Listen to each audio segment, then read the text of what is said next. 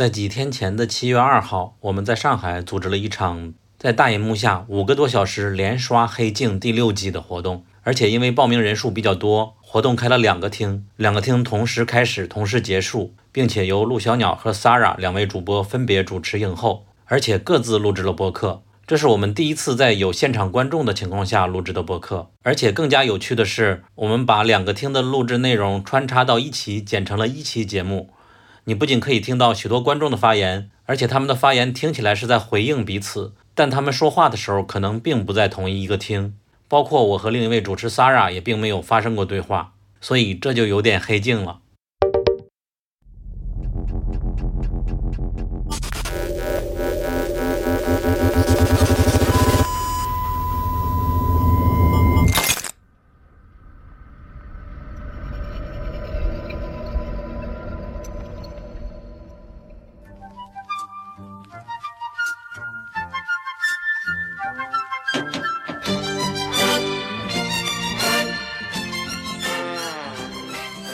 欢迎来到英美剧漫游指南，我是陆小鸟。然后也欢迎和我一起来录播客的另外一个搭档 Sara。其实你们看不到他，因为他在六号厅，我只是假装一下。哎，我们先来说一下吧，就关于这季的一个整体的感受。就是黑镜比上一季差了，还是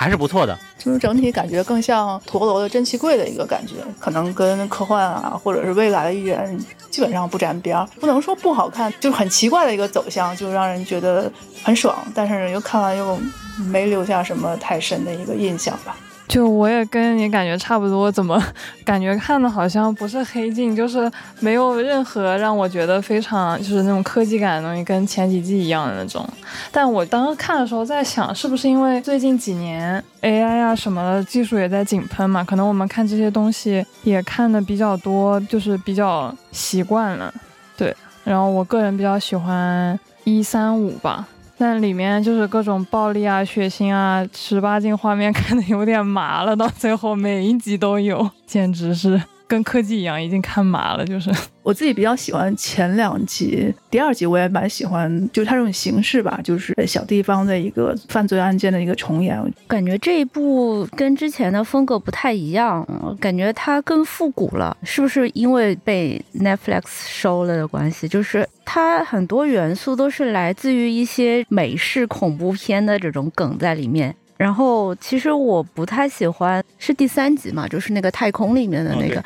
它里面放了一个非常著名的一个梗，就是那个邪教把他家人杀了的那个，然后就是老师反复的把这个放进影视作品里面，比较残忍。OK，那实际这一季，因为我比较观察网上的评论嘛，最普遍的说法就说黑镜不是原来的黑镜了，因为原来的黑镜也是几年前了吧，上一季，它好像能想象出我们想象不出来的那些科幻设定。我在家观看的时候是这样想的，但在家因为总会玩手机嘛，反而就没有线下观感好。这回线下看来就感觉你会更多的情绪投入进来吧。看完了以后，就尤其看了最后两集，我会发现，就是我们原有的印象是一定要有硬科幻一点，要有科技，要像一面镜子一样，用未来对照我们的现实，但。黑镜并不一定把自己定位成这样，这是我在观看的时候的一个想法。因为现实就是已经来了，哪怕是第一集《John Is Awful》这种类型类似发生的事情，网暴呀或者怎么样的，我们在现实生活中早就已经经历了，他很难在这个基础上再超脱出来，去有更先进的观点了。而且另外一个就是，咱也都知道，西方就是政治正确这一个方面，他们会更加注重。哪怕黑镜，我们有许多人喜欢，可能会觉得它会更 vile 的一点，但是实际上他们也会坚持西方的主流价值观。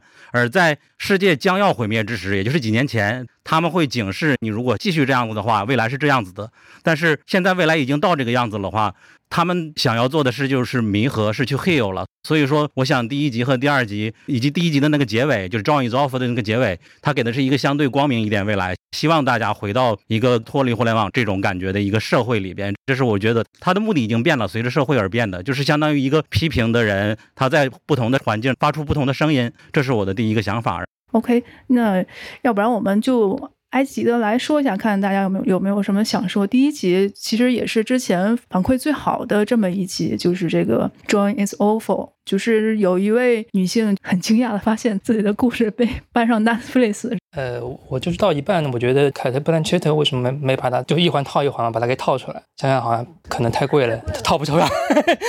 只能这样。就开始自黑就觉得有点有趣吧，结果越到后面他这个电视台怎么运作那那点儿其实有点把我绕晕了。呃，第一集的话，我因为我第一次是在家里看的，就前面那些套路我感觉差不多都能猜到，但是后面的告诉他那个层级那一块，我还是觉得挺惊喜的。就是他其实已经不是最原始的穷的那一块，我觉得还是挺有意思的，因为刚开始的时候确实没有想到那一部分。他当时站在那里，然后说：“我现在站在这里是因为原版的琼已经站在这里。”然后他就开始继续砸那一块，也蛮有意思的。我看过的，我感觉第一集确实比较好。我一开始看的时候，觉得它可能是通过，比如说普通人的这种人性弱点，然后放大给大家带来这种一些小小的举动，或者是一些小小阴暗的想法，就会不断的放大。我一开始以为是这种寓意，结果到后面突然发现，它好像是大公司利用普通人对法律的这种意识，然后侵占了大家这种个人隐私权，然后这种权利大到那种大明星也没有办法去解决。但是这个主角又是非常勇敢、非常聪明的一个女孩，然后她去利用一些所谓不雅的一种行为，去引起有一定权力的人的帮助，她一起去做。这个结局最后是很震撼我的，毕竟她是首先一环套一环，然后另外一个就是她拿起那个斧头去砍的那个动作以及那个行为，我感觉那个女孩子特别勇敢，所以我当时特别感动。所以这是我的想法，谢谢。我主要是觉得这一集特别像我之前看，就是《黑镜》第二季还是第三季中间有一集，就是关于呃一个游戏公司，然后他作为恐怖游戏，然后当时那个男主去类似于去参加这个游戏，就那一集结束就是到底他有没有走出这个游戏，其实不知道，我就感觉第一集跟那个的模型很像，只是说一个是偏阴暗恐怖的一个套路，然后这个可能是偏一个光明的套路，但是整个壳是走的比较像的，所以我看完第一季的时候，我就觉得就是有一点。换汤不换药的感觉。就是他刚才说的是科幻这个量子力学这方面的设定，就是现在量子世界这种想象也蛮多的了。他也是最结尾的那一刻，把那个量子机器已经砸了以后，最终回归到真正的，就是最基础版的那个这种出现了，然后其余的那个宇宙的世界人都没有了。我感觉这类型的关于量子世界的想象，实际上在之前那个开发者那部剧也会有嘛，做的也非常棒。就是淹没的导演制作的一个剧集 Devs，所以说开发者也是很推荐大家看。就关于多重宇宙这种想象，它和多重宇宙还是不太一样的。他这种感觉就好像你所在这个，无论是第三层、第四层的人，他们都是真实的在这个世界里边的，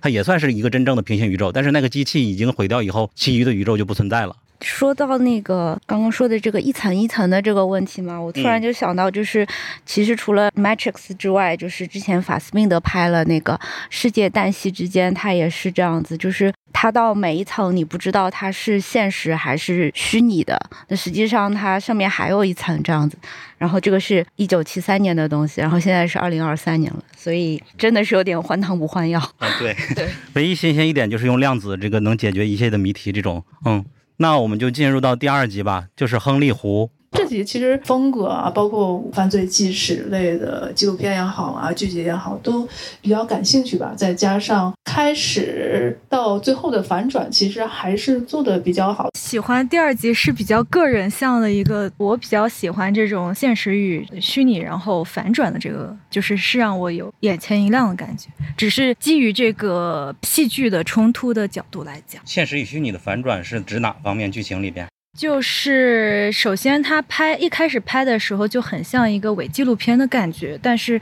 中途的时候，他还是有一些就是贯穿于整季的这种恐怖的基调在里面。然后最后又有一个比较可悲的一个结局吧，就是他母亲最后是相当于献给自己的儿子。所以我觉得可以思考的东西会更多一点，相较于其他集。我也是比较喜欢第二集，是因为本身我是个电视剧编剧，然后我看了第二集之后就超级震惊，是因为有会心一击，是因为我可以带入那个创作者的想象，就是因为黑镜其实前几集其实拍的非常好，然后从第五季开始它就是有一个口碑下降，然后如果带入一下我是第六季的编剧，我会非常的有压力，我会怎么能超越前任呢？超越不过。这个时候，当我们创作者面临一个困境的时候，就会羡慕那些，比如说有人说。说童年是一个创作的源泉，就是他本身经历过很多故事，哪怕是创伤，他有很多的财富，他可以献祭自己去投入一个很有看点的一个故事的一个创作。我们羡慕那些人。然后就像这个男主一开始，他只是作为一个旁观的创作者的时候，他就不知道自己拍什么才好，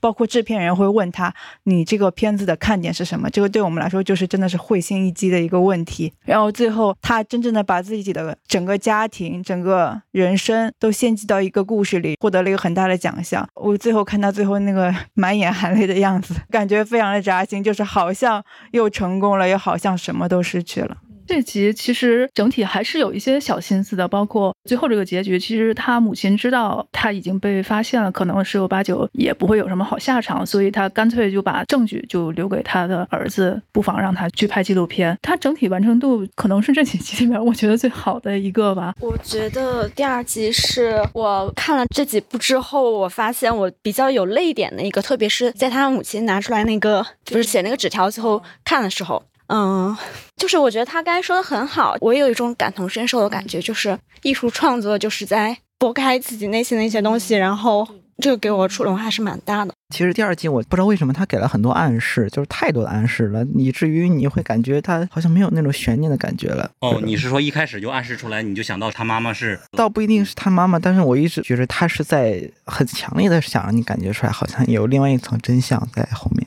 哦，是，但是我觉得最后一个地方，他妈妈给他留的遗书里面，我觉得好像还对我个人来说，好像还挺有新意的。没想到他会拍这样一个情节，因为我感觉好像有一种家庭的感觉在里面。因为第二集就是我本来要拍纪录片，然后最终纪录片就是我自己这种感觉嘛。现实层面有点类似于打破第几堵墙，黑镜第一集和第二集都有点太讲新闻媒体对人的影响的这种角度，都太偏社会新闻了，就很适合那个方可成老师他们去聊。包括第四集实际上也有点类似了。好呀，那我们就进入第三集。第三集就是小粉那一集了。小粉就是那个《绝命毒师》里边那个男主嘛。先有一个冷知识，就是他在《黑镜》里也演过一集别的，有人知道吗？他只是声音出演，因为他的声音就是说脏话特别好听嘛，所以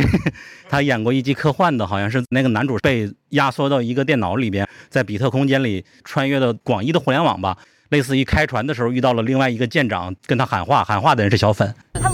Hey there. Uh, this is the crew of the USS Callister. oh man, are we glad to hear from? Yeah, Merry Christmas. So we're gonna blow each other, or we're gonna trade? Huh. Hmm. Hello. Do you have anything to trade at all? No. Uh. Uh, so why did you respond? Okay, just get the hell out of my quadrant, or I'll blast you to shit. You got 10 seconds. Oh, no, did, did try. We'll photon bolt you right up the perineum, you stupid little boy. Okay. Yo, come on then. Yes, thank you, Shania. Um, Nate? Yes, Captain? Stick us in hyperwarp and let's Six. fuck off somewhere. Aye, aye, Captain. Really? Nanette is fine. Four. Aye, aye, Nanette. Three. Two. One. Uh-huh, you better run. King of space right here. Space.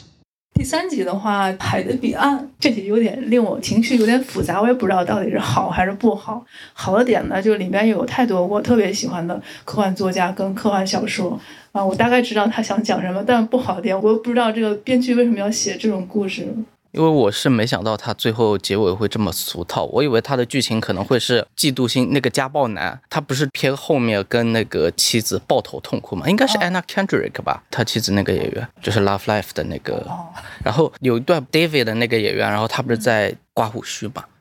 然后有点像。改邪归正，我以为他要把那个谁杀了。Yes, yes, yes，我就会想说，因为他刚刮完胡须的时候，拿着剃须刀在那边陷入沉思，因为他们其实只是靠那个钥匙，只是靠一个项链，然后进行一个意识传输的一个，然后钥匙之后，你只要躺进去，不管躺进去是谁，他就会进入到地面机器人的那个复制的意识里面进去。也就是说，他其实是把那个仓位里面的人的意识传输到那具机器人身体上，但你的肉体是谁，其实是无所谓的。所以我在想，他可能会趁着他在意识传输的时候，可能先让他终止，因为他不是中间有警报，然后把他叫回来嘛。然后我会以为说迎面而来就是一出歌喉大戏。然后我当时剧情可能想就是说，先把他割喉，然后躺进去，占据他的那个意识，然后不管飞船是活是死，他只要在地面上安心度完接下来这段时间。我以为当时设想会是这样一个稍微 romantic 一点的情节。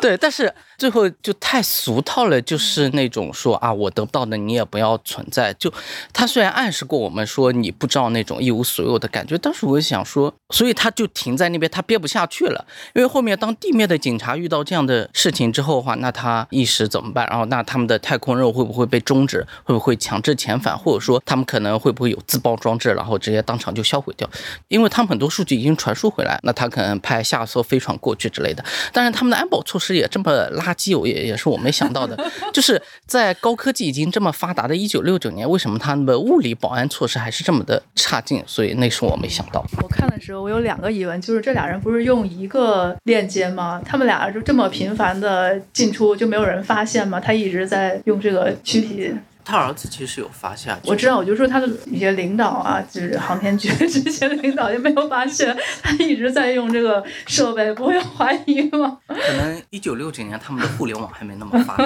OK，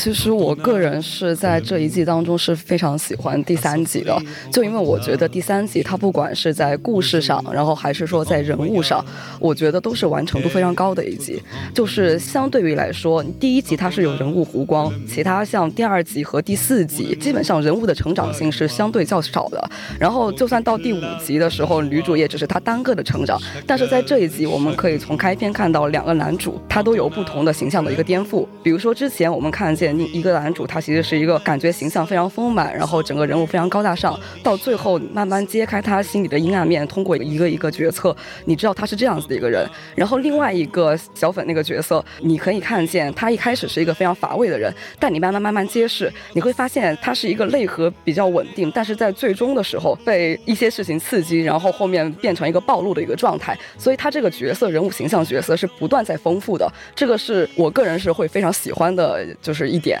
然后第二点呢，就是相对于黑镜的要素来说，我觉得这一个也是做的挺好的。虽然说一样是换汤不换药，比如说我们从先开始的剧情，当他们其中一个把控制权交给另外一个的时候，我们就知道接下来一定会发生不好的事情，而且他一定会入侵他的生活。但是我们会不断的好奇，就是最后去怎么解决这个问题。然后你会发现到后面这个解决这个问题的方式，其实对我来说，我会觉得相对比较出乎意料。先开始的时候会觉得可能他们两个中间其中一个可能会被另外一个设计到死，然后但是你会发现在之前的时候其实已经揭露了这个飞船必须有两个人来开，所以不会死。然后当他小粉漂浮在那个太空舱外的时候，我们以为另外那个男主其实是设计让他消失不见的，后面发现他的解决方式其实不是这样子，而是这个男主他映射他之前就是被邪教献祭了整个家庭，由此产生了心理的问题，通过这样的方式得不到了也要毁掉，展现出他性格特质中那个神经质极端那一部分，以这个方式他解决完他们之间这个未消化的问题，也把自己的这个人物就是抬上去了，所以。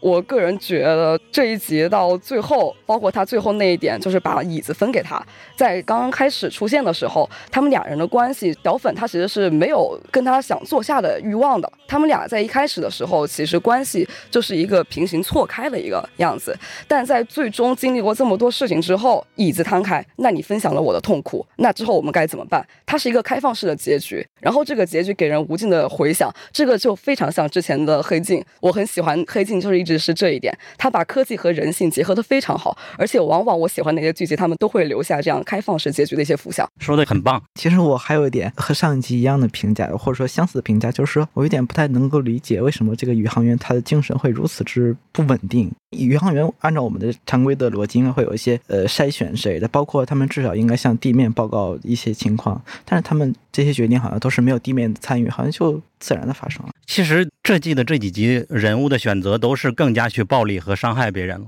它实际上也符合这个时代稳不稳定，好像也是时代的情绪的体现了。就是前一段时间阿根廷应战，早年的蛮荒故事也是一个互害社会那种表现。他在说那句话，呃，你没有经历过我发生的什么，你没有办法共情到我的，实际上也是时代情。绪的一种表达，而最终他通过真的把你的妻儿都杀掉，让你来共情到我，这个是非常的深刻的一个体现了。至于情绪稳不稳定，我感觉每个人都就是这个极端的条件下，每个人都会做出极端的事情，就像疫情期间发生各种乱七八糟的事情也一样的。人性它就是在那里，但是社会环境就是塑造人嘛。哦，关于第三集，我还有一个补充，就是它有一个比较好的面向给大家提供的，就是机器人，就是仿生人生活在我们的世界里是什么样子的。这里边就有那个刚才小小卷说的不喜欢的一点，就是撒旦教之类的来屠杀。他把过去在好莱坞那个著名的凶杀案也给搬到这里，要让人重演一次痛苦。然后，如果纯从设定上来说，关于仿生人和人共存的那种小说啊、剧啊，都有很多了。比如说一三年左右的那个作品叫《Humans》，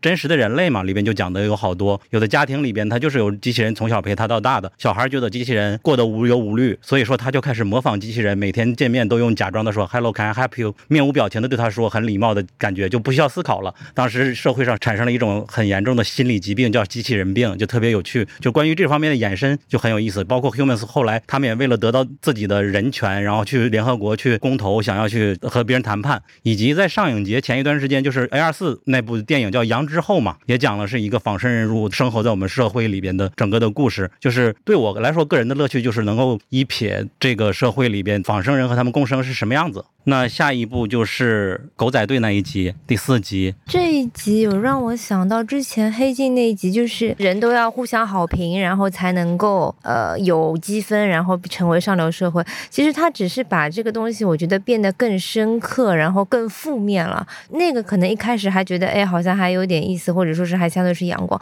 但是这种人对人的评价，或者说是隐私的暴露的话，我觉得可能也是现在社会环境的一个问题，就把这一面暴露的让别人觉得。更加的残忍和真实，其实这个还是蛮像那一集，到最后那个人也是被逼疯嘛，然后这个也是就是女演员其实变狼人之类的，我觉得它只是一种隐喻。他就是比较直白的，既然大家都说网暴妖魔化人，在网络环境下所有人都没有隐私了，他是一种恶魔，那我就直接制造出一个恶魔，真的把人变成恶魔了。然后还有一个我个人的好奇是在结尾的时候变成怪兽的明星他是怎么变成怪兽的？是因为他撞死了一个被怪兽附身的人吗？然后附身到他身上吗？你说到底怎么变狼人是吧？对啊，他撞到的是那只狼，然后他下去查看的时候，就有一个镜头是那个狼就咬了他一下。哦，被咬的原因啊，我还以为如果是那样继承的原因，那最后的这个女主是不是也可以继承他的怪兽了？那想多了。对，不知道是狼还是狼人。我猜测就可能他撞死的是狼人，因为他听到人家说是一个男人，他有点不确定。那有可能他是一个就是一个生物，让他感觉害怕的。我觉得有可能就是狼人，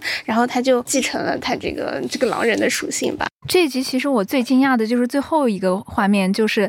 女主她把她那个手枪交到了女演员手上，然后让女演员自杀的时候，她举起了她的照相机。因为我一直看前面的故事的话，这个女主并不是这样就是冷血的人。就是我可能说她是冷血，因为在她前面跟一群狗仔去拍另外一个女明星的时候，她那个时候其实对当时那个女明星是有同情的，然后所以她不干这一行了。而且后来变成狼人的那个女明星，她在床上躺着，然后身上穿的又很少，而且在发烧，她也是让其他人不要拍了，比较关心她她在发烧这件事儿。但是我没有想到，就是到最后这个大结局的时候，狼人变回了女明星，然后就女明星希望自己能死的时候，她会举起她的照相机去照他们自杀的这个画面。我觉得。这个还是蛮让我惊讶的。你惊讶的是女明星本人还是这个记者？比较惊讶这个记者最终他端起了那个相机去拍那个画面，有点颠覆他的这个形象，最前面的形象。哦，你觉得就是他之前角色设定是不会做这种事？我觉得他这个有两个原因，第一个可能是为了制造一种冲突，另外一种他的另外一个男性友人就是骑摩托的那个摩托车手，他最后一刻把相机交给他，而且是推给了他，我觉得也许是一种暗示。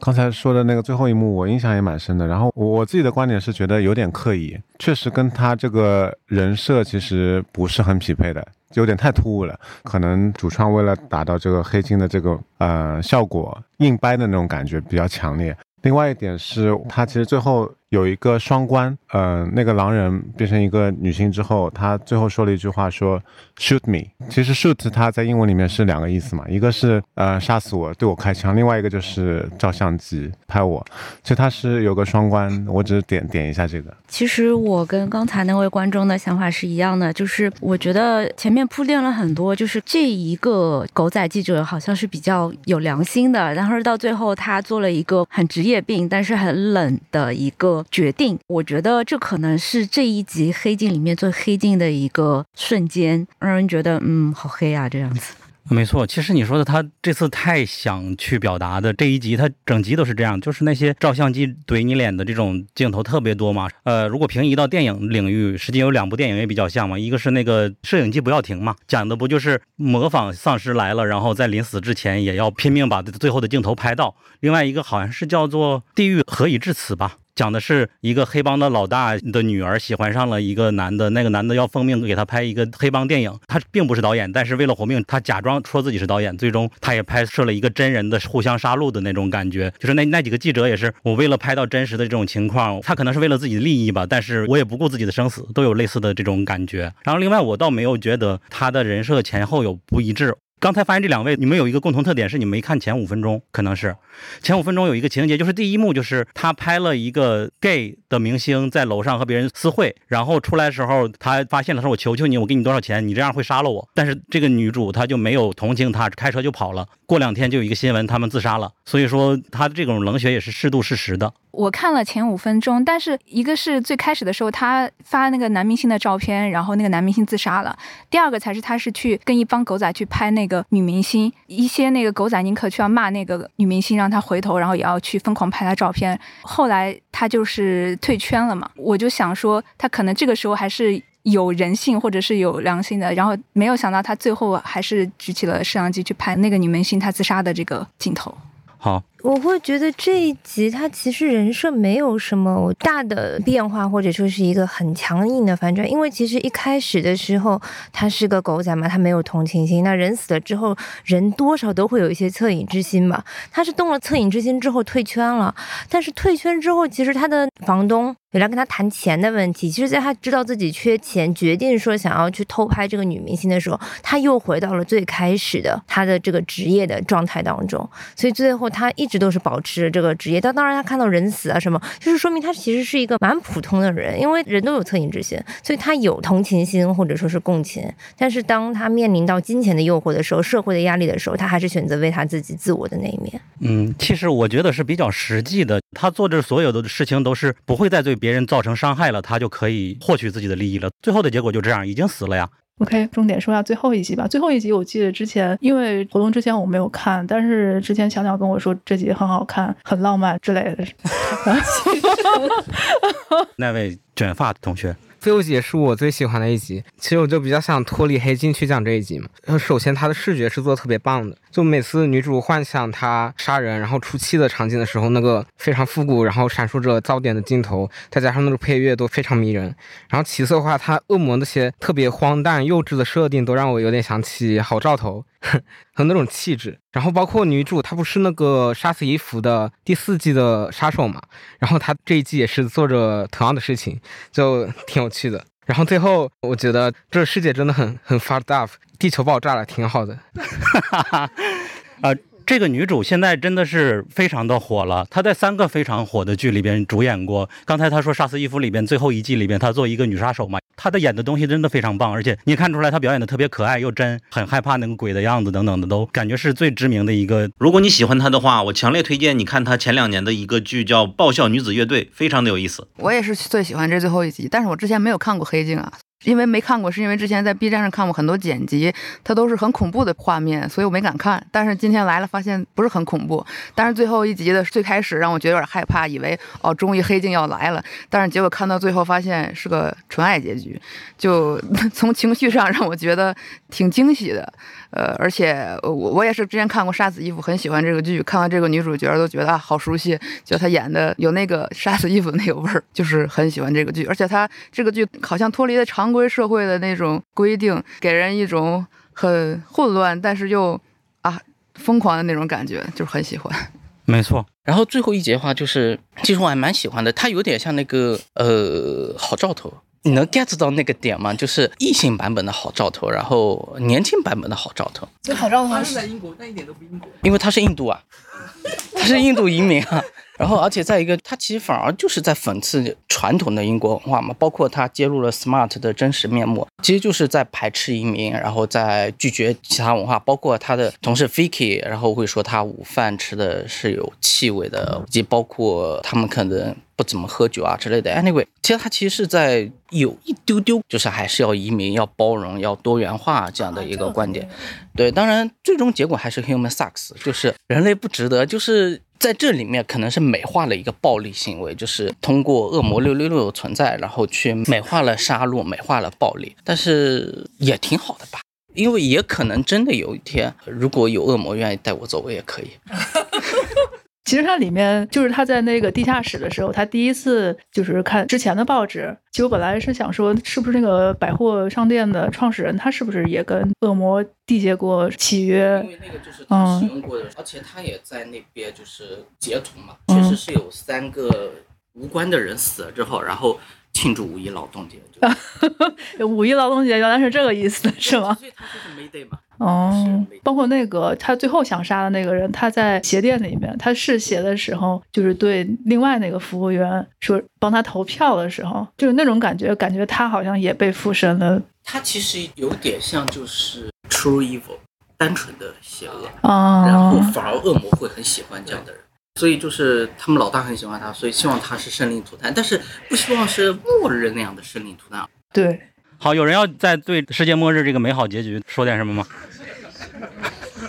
我我就说一句，因为我觉得这一集其实有点像《神秘博士》里的单元剧的剧情，不知道有没有人感觉到？哦，他可能是最有英剧的玩梗那种感觉，神秘博士肯定会有的。就比如说，他天堂地狱的沟通交流是用打电话的方式，他在传教士也是知名的三季英剧时候也是有这样子的，就非常的搞怪，和天堂沟通还是要打电话。因为我刚在看，就豆瓣上面它有彩蛋分析嘛，它分析好像是其实里面每一集里面都有关联，会通过报纸啊或者杂志，里面有个案例就是说，在第二集亨利湖的时候，有个新闻报道不是刚好有个截图，就是婴儿。跟他的警察爸爸就那张照片在新闻上的时候，下面的新闻就是那个 Smart，然后揭露了警方的 Robert Dog，Robert Dog 又是在黑镜前几集那个故事，就是那个机器狗那个，就确实是有很多彩蛋，可能后面需要去逐帧去分析或者看彩蛋，但是能看出来黑镜是打算给它做成一个宇宙，包括是平行世界宇宙这样的观点，然后各个集之间，就我们可能唯一的乐趣，第一个看剧情，第二个找彩蛋。可能就剩下这样的乐趣，因为更多的创意其实很难去搞出来。像第六季开播，我是没想到，比如说当时第五季结束的时候，二零一九年它是六月份开播的，然后一个星期之后，网飞推出了一部类黑镜剧，得到了黑镜主创的认可，然后也得到了网飞官方的授权。这一部剧叫《Stories from Our Future》，就是我们今后的故事。只是一个三集短片，然后每一节故事其实就是一个类似黑镜的那种科幻的一个概念，只不过他讲的是三个完全不同，而且他们当时讲的故事在现在来看反而是有点超前性的。比如说第一集他讲的可能是机器如何进化成人类。然后这季里面，我突然想到，就是里面所有涉及到，比如说跟机器相关的，就像之前那个复制人，这些人其实已经没有什么机器的属性了吧？就是已经完全进化成跟人类没有什么太大的区别了。OK OK，今天活动就先到这里，然后之后我们那个七周年应该还会继续组织一些线下的活动，到时候也请大家多多关注我们的公众号。感谢大家，我们今天的播客就录制到此结束，谢谢，拜拜，辛苦了。